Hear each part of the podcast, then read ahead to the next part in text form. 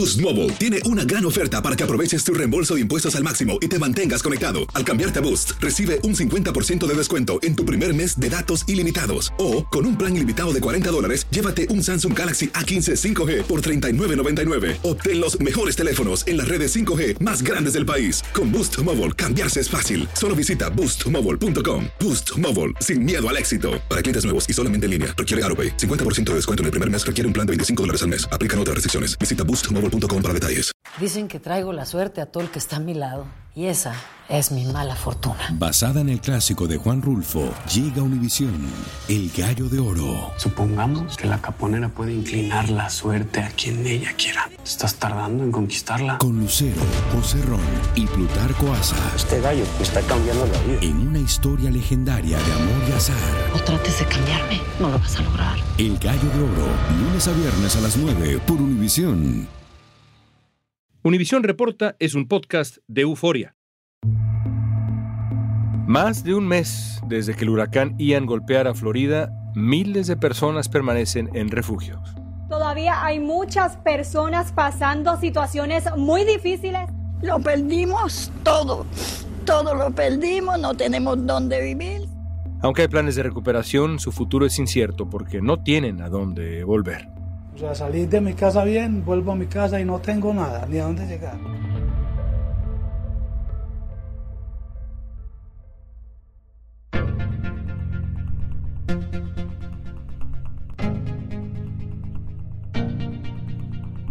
El huracán Ian dejó daños catastróficos en Florida y para los miles de afectados seguir con sus vidas es realmente un desafío.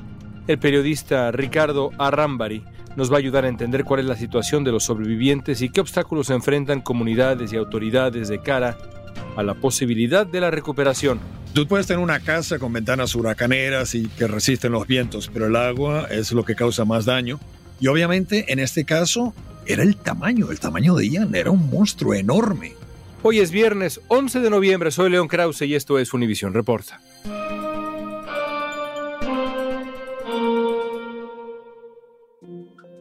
Si yo quisiera, ¿qué más quisiera yo? Moverme de aquí, irme para otro estado, conseguir algo mejor, pero no tenemos dinero para irnos, para salir, los perdí los carros, todo.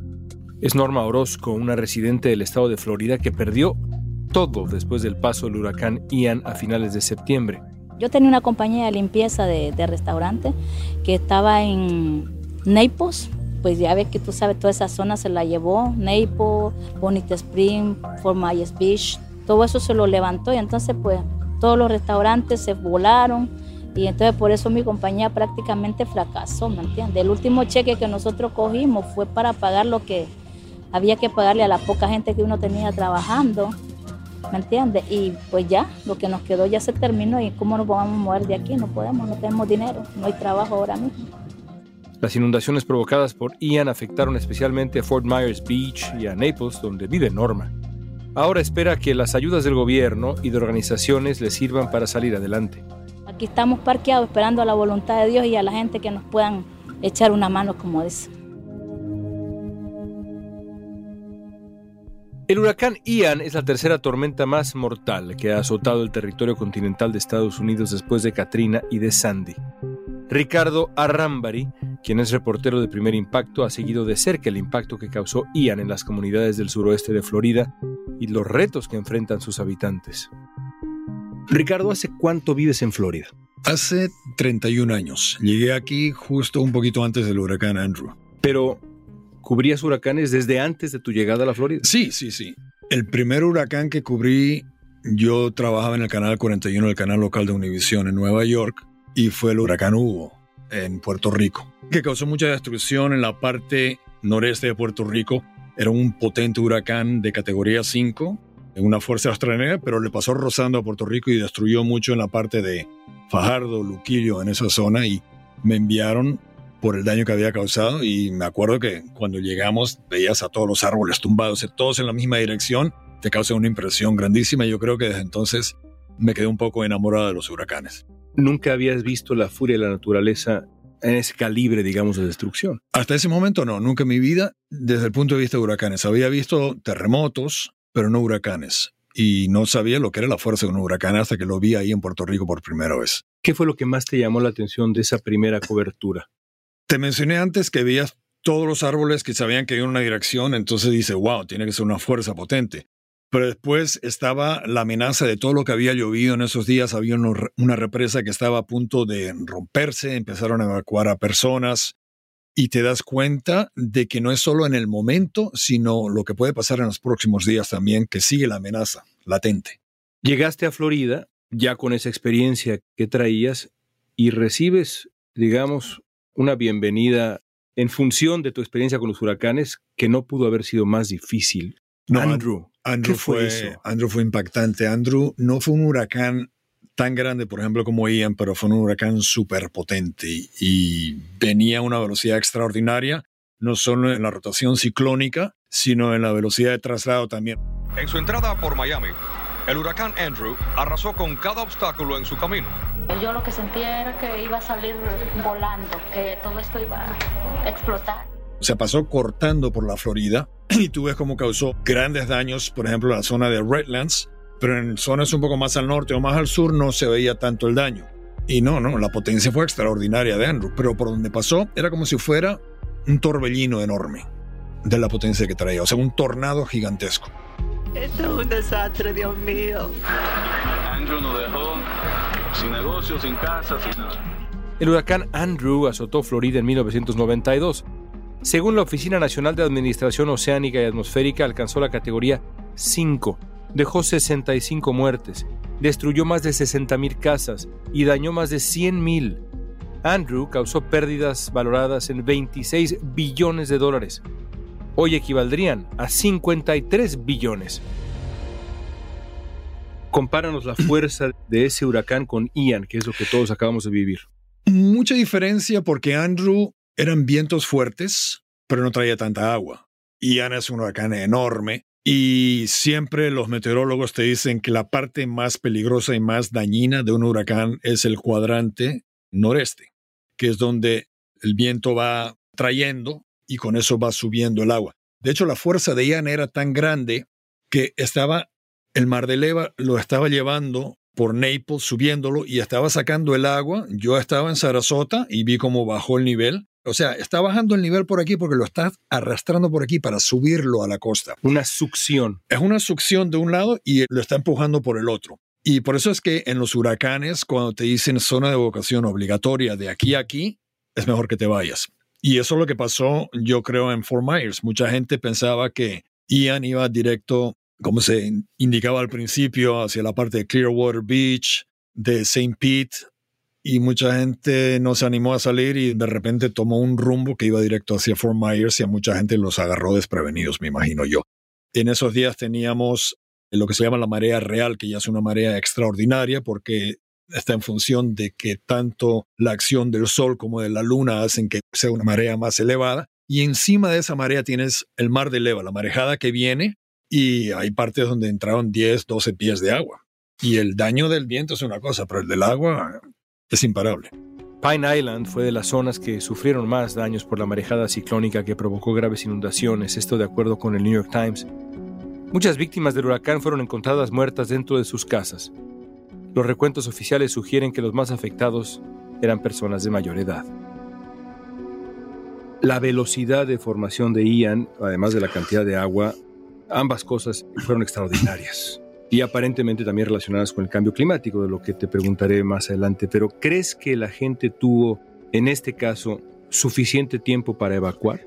Hay una cosa que se ha debatido y yo me di cuenta cuando estuve, por ejemplo, en Clearwater Beach el lunes y ya todo el mundo le estaban diciendo, tienen que salir ya mismo, ya mismo. Pero esa orden de evacuación no fue con tanta intensidad, diría yo, tan enfática en las partes más al sur, porque nadie pensaba que iba a ir hacia Fort Myers. Recuerda que todo el mundo decía que iba a ir más hacia el norte. Entonces, sí, Tampa estaba preparándose para eso. Tampa estaba preparándose, St. Pete, San Petersburgo, Clearwater Beach y todo eso, Bradenton y Sarasota también. Pero después cambió el rumbo, entonces ahora va hacia Fort Myers. Por ahí gente que le dijeron de un día para otro. Y muchos decían, no, ahora ya no me voy, no sé qué. Y algunos se confiaron, evidentemente, y eso fue lo que pasó. El 28 de septiembre, Ian impactó Fort Myers, al sur de Florida. El huracán alcanzó la categoría 4 y dejó casi 130 víctimas mortales en el estado.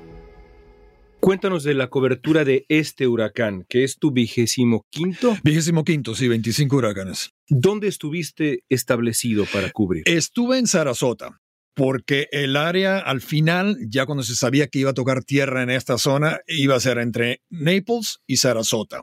Y entonces teníamos un equipo en la parte de Fort Myers, yo estaba en Sarasota, nos llegaron vientos de categoría 2, diría yo, a Sarasota. Estaban por las 90, 100 millas por hora en las ráfagas y tal. No fue tan intenso, causó muchos daños también, pero no fue tanto como evidentemente donde entró la marejada en Fort Myers, en Punta Gorda, toda esa zona que ha quedado tan destruida.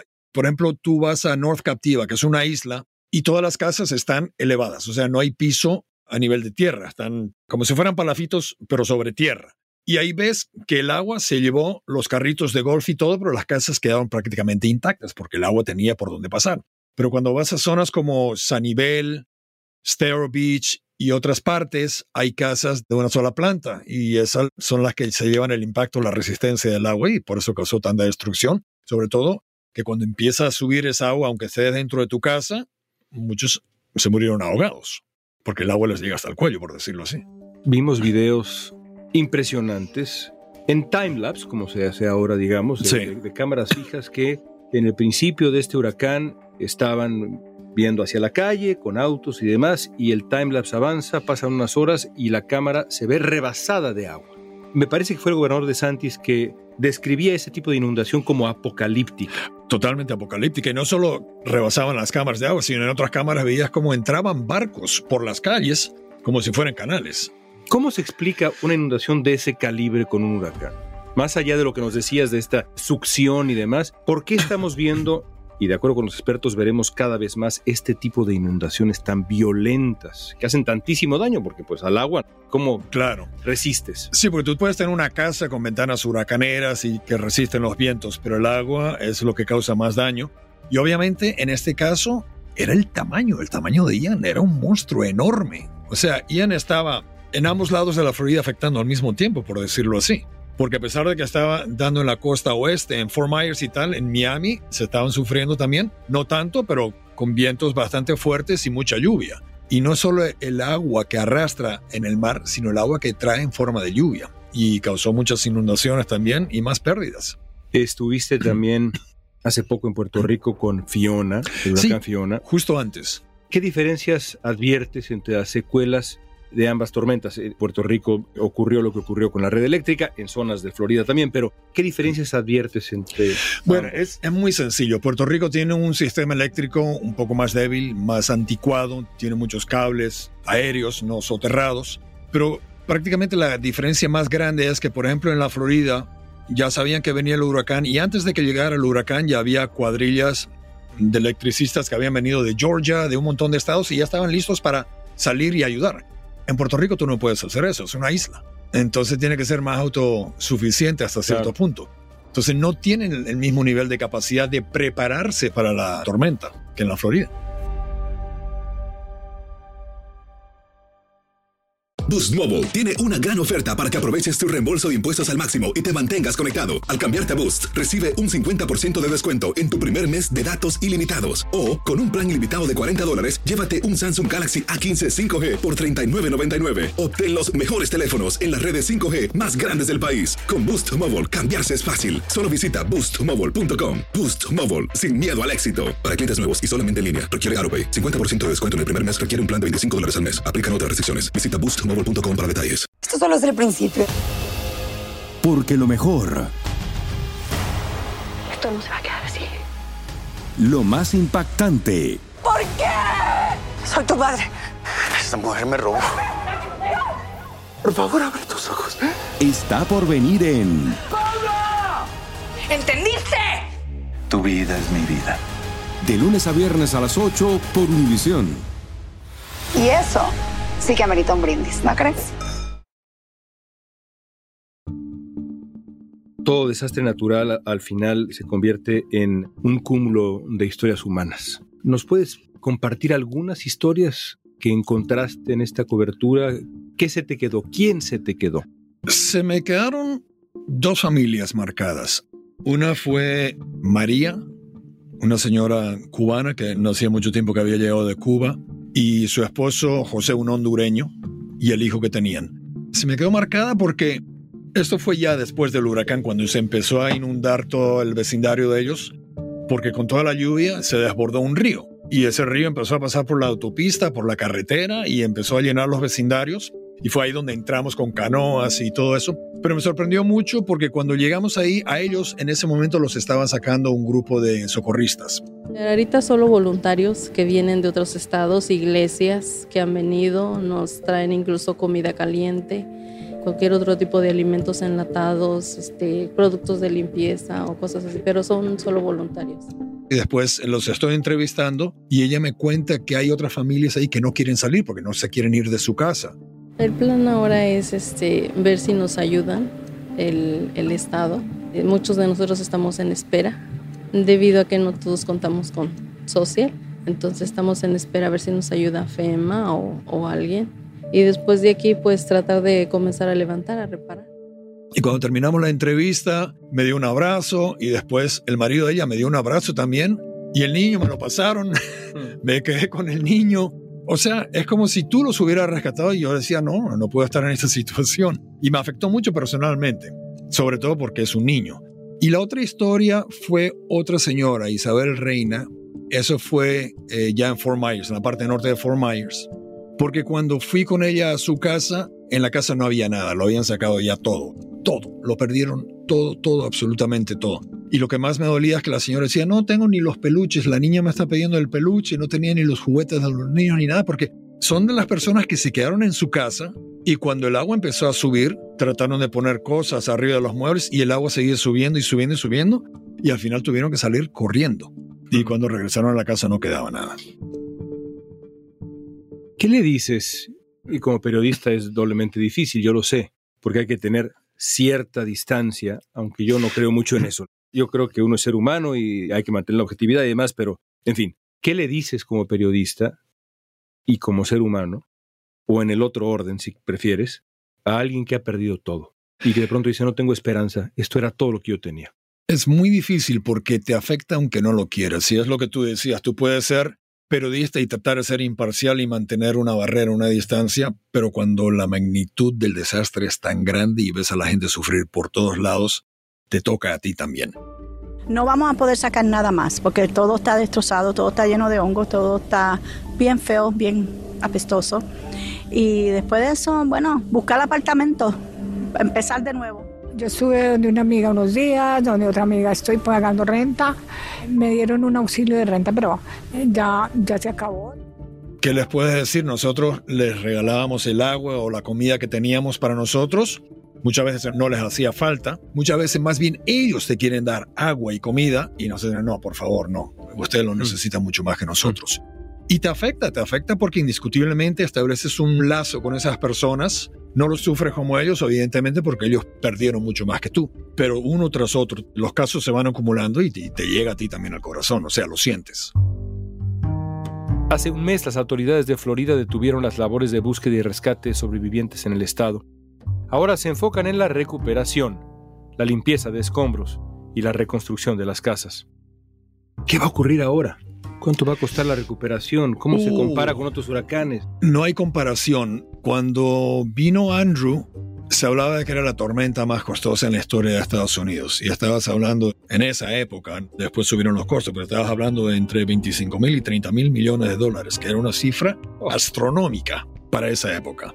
De Ian se está hablando de más de 100 mil millones. ¿De dónde sale ese dinero? Bueno, ese es uno de los problemas que estamos enfrentando en la Florida ahora, porque todo el mundo dice, bueno, ahora van a subir los seguros. El problema que hay con los seguros de vivienda realmente está afectando a muchos. Aquí en la Florida tenemos más litigio sobre seguros que hay en el resto del país y es una crisis. Eso está causando que los aseguradores quiebren y se vayan de la Florida. Hay compañías de seguros que se van a declarar en bancarrota o irse de aquí. Es que es un riesgo enorme asegurar algo en la Florida. Claro, siempre lo ha sido también. Por eso que los seguros en la Florida son mucho más caros que en otros estados. La Administración Nacional Oceánica y Atmosférica declaró que las pérdidas totales superarían los 50 billones de dólares. Esta cifra ubicaría a Ian como el huracán más costoso de la historia de Florida. Regresemos a cuánto costará esa recuperación y sobre todo, ya nos decías una cifra, ¿cómo va a proceder esa recuperación? Bueno, por un lado el gobierno federal está ayudando, porque aunque no lo creas, lo que cuesta mucho en un principio es la limpieza de escombros. Claro.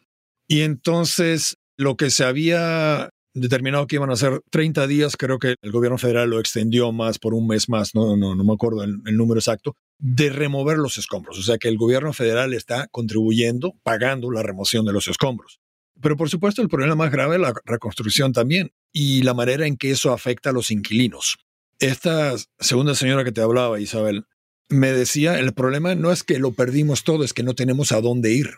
Porque el dueño de la casa ahora lo que quiere es cobrar el seguro y reconstruir ahí. O sea que ya ellos no pueden vivir ahí. Y como ese dueño hay cientos, si no miles. Y entonces, toda esa gente que vivía de arrendatario no consiguen dónde alquilar ahora. No solo eso, sino que les están pidiendo tres o cuatro meses de antelación. Son seis mil, ocho mil dólares que esas familias no los tienen. Sí sé que van a ser años para volver al nivel de donde estaban antes, indiscutiblemente.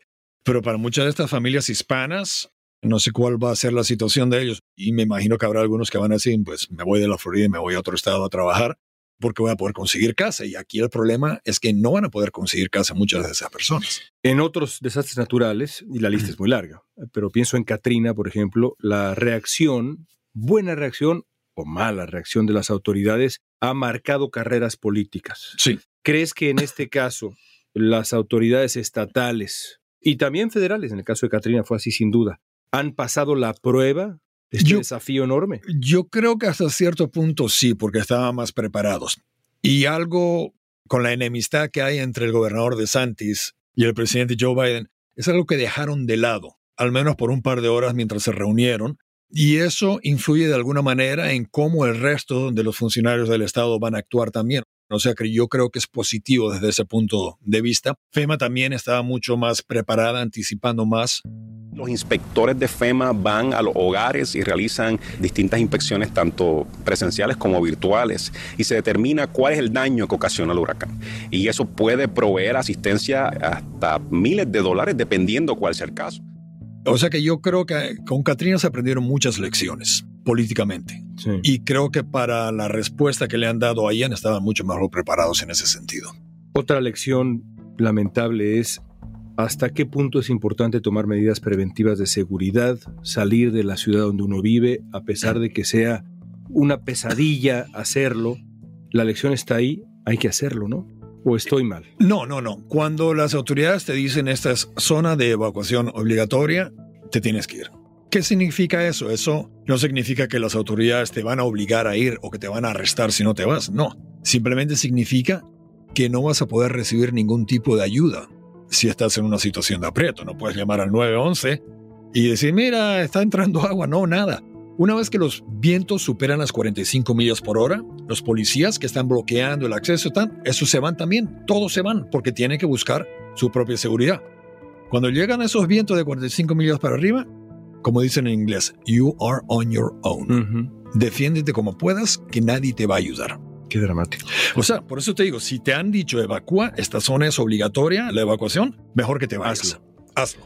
Por último, después de haber visto la devastación de estos fenómenos, 25 has cubierto ¿Sí? de estos huracanes. Incluyendo Katrina. ¿Qué reflexión te queda como testigo privilegiado de esta dramática historia sobre el cambio climático? Estaba comentando antes, hablando sobre esto precisamente, y por ejemplo en la Florida los huracanes que más gente mataron no son de ahora. Uno fue en el 1928 que mató como a 2.500 personas, el otro fue en 1935, 36, no me acuerdo, que mató también como a 3.000. Obviamente en esa época la meteorología no estaba tan avanzada y no le podían avisar a la gente, mira, viene un huracán, busquen ujú. refugio, algo así. Fueron huracanes muy potentes y muy fuertes también. Sin embargo, ahora parece que se están viendo con más frecuencia. A mí lo que me sorprendió muchísimo no es que Ian haya alcanzado categoría 5, es que lo haya hecho de una manera tan rápida. Porque apenas salió de Cuba se estaba hablando de que iba a ser un major hurricane, un huracán de gran magnitud, pero se esperaba un 3, a lo mejor un 3 más fuerte, pero subió de categoría 2 a 5 en menos de 24 horas. Y esa aceleración con ese combustible que encontró de agua caliente. del Golfo, eso lo alimentó con una potencia increíble. Y eso sí es atribuible, de acuerdo con los expertos que yo he consultado. De acuerdo con los expertos, sí es atribuido al cambio climático, porque si esa agua está un par de grados más caliente ahora que hace 30 o 40 años, pues eso es lo que le está dando combustible y fuerza al huracán para que sea tan destructivo. Gracias, Ricardo. Un placer.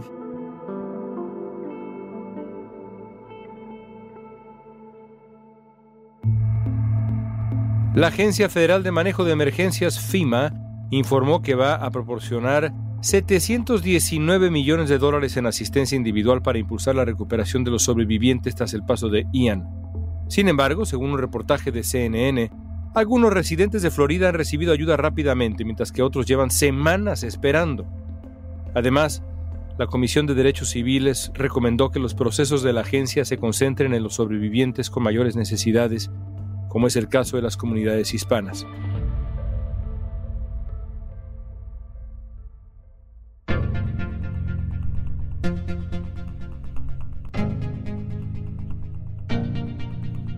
Esta pregunta es para ti, sabiendo que quizá la intensidad de los huracanes va a seguir subiendo dado el cambio climático ¿Qué esperas que ocurra en los próximos años?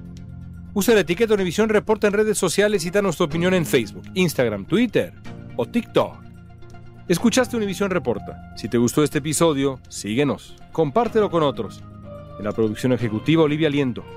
Producción general, Isaac Martínez. Producción de contenidos, Mili Supan. Asistencia de producción, Francesca Puche y Jessica Tobar. Booking, Soía González. Música original de Carlos Jorge García, Luis Daniel González y Jorge González. Soy León Krause. Gracias por escuchar Univisión Reporta.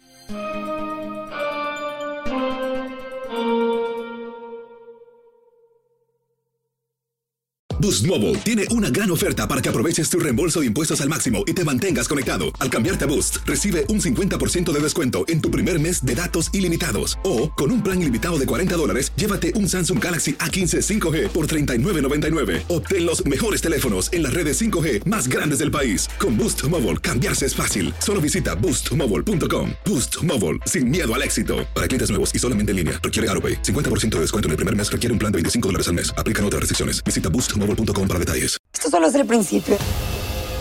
Porque lo mejor. Esto no se va a quedar así. Lo más impactante. ¿Por qué? Soy tu madre. Esta mujer me robó. Por favor, abre tus ojos. Está por venir en. ¡Pablo! ¿Entendiste? Tu vida es mi vida. De lunes a viernes a las 8 por Univisión. ¿Y eso? Sí que amerita un brindis, ¿no crees?